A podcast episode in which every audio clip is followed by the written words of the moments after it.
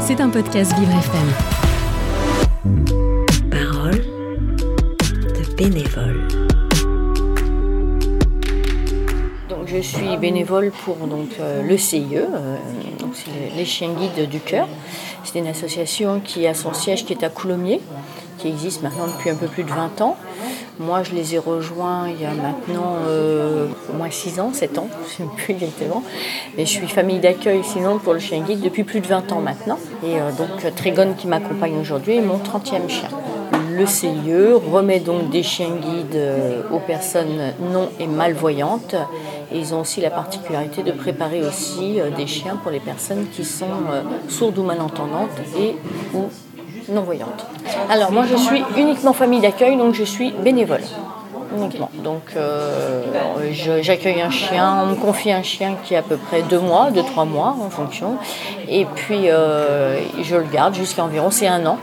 Je suis là pour le faire euh, travailler, c'est-à-dire le faire, le, faire toute la base de socialisation, faire l'emmener partout avec moi qu'il ait l'habitude. Il faut qu'il voit le plus de choses possible pendant sa première année. Et là, en plus, euh, donc euh, Trégone est né à la maison. Au mois d'avril l'année dernière, j'ai accueilli la maman de Trégone, Piche, qui m'a fait donc euh, huit bébés à la maison que j'ai gardé pendant deux mois jusqu'à un peu plus de deux mois, même dix semaines exactement. Et après, j'ai gardé que Trégone, les autres sont partis en famille d'accueil. Pourquoi tu as décidé de choisir cette association? Euh, pour les personnes qui y sont, qui ont des vraies valeurs et euh, qui collent aux miennes. Voilà pourquoi celle-ci. Et euh, la vie associative en général, pourquoi Alors la vie associative, c'est... Enfin, je, suis arrivée dedans, pareil. J'ai toujours fait. J'ai toujours été dans la milieu associatif depuis que je suis petite. Mon père s'occupait à l'époque des foyers ruraux dans le petit village. Donc j'ai toujours eu l'habitude d'être bénévole auprès de différentes associations.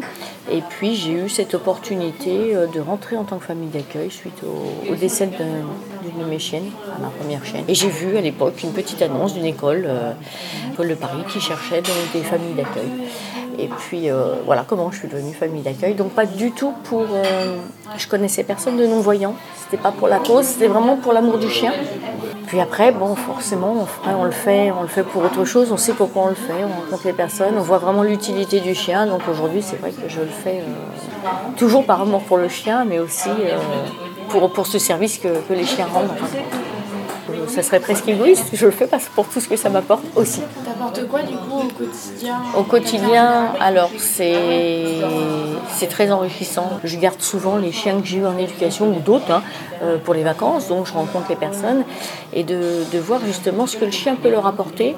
Euh, ça c'est enrichissant. Puis on rencontre, on rencontre plein de personnes, on rencontre plein de gens, des familles de, tout horizon, euh, et, et, ça c'est super enrichissant. Donc il est vrai qu'aujourd'hui euh, être bénévole, euh, les gens, je pense, ont perdu l'idée, on peut dire, enfin je sais pas, de faire quelque chose pour quelqu'un d'autre.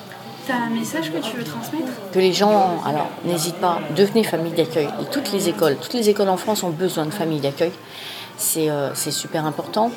La question, moi, qu'on me dit toujours, c'est euh, oh là oui, mais moi je pourrais pas parce que moi je vais m'y attacher. On peut pas vivre un an avec un chien sans s'y attacher, ça c'est évident. On est humain. Mais euh, j'ai envie de dire aux gens, et je pense qu'aujourd'hui c'est, c'est pour tout. Quand on est bénévole, quand on veut devenir famille d'accueil, il faut penser pourquoi on le fait. Il faut penser aux autres. C'est ça le bénévolat. On va dire ah oui, mais moi je vais m'y attacher. Oui, mais pensez à la personne qui l'attend. Alors oui, on va s'y attacher. Il faut se dire une chose, quelqu'un qui achète un chien. Là, acheté un chien, il a deux mois, c'est super, c'est bien, on en prend pour 12 ans, 13 ans. Bah, moi, je me dis, je m'en prends pour 12, 13 mois. Le chien, il n'a pas la notion du temps, il faut pas qu'on l'ait. Mais au moins, la fin, elle n'est pas, elle pas fatale. Le chien, oui, 12, 13 mois, bon, voilà, il va rentrer à l'école, il va être formé, il va servir à quelqu'un. Euh, il sera suivi, on pourra le revoir, euh, il n'y a pas de souci. Et puis, et puis voilà. C'était Parole de bénévole. C'était un podcast Vivre FM. Si vous avez apprécié ce programme, n'hésitez pas à vous abonner.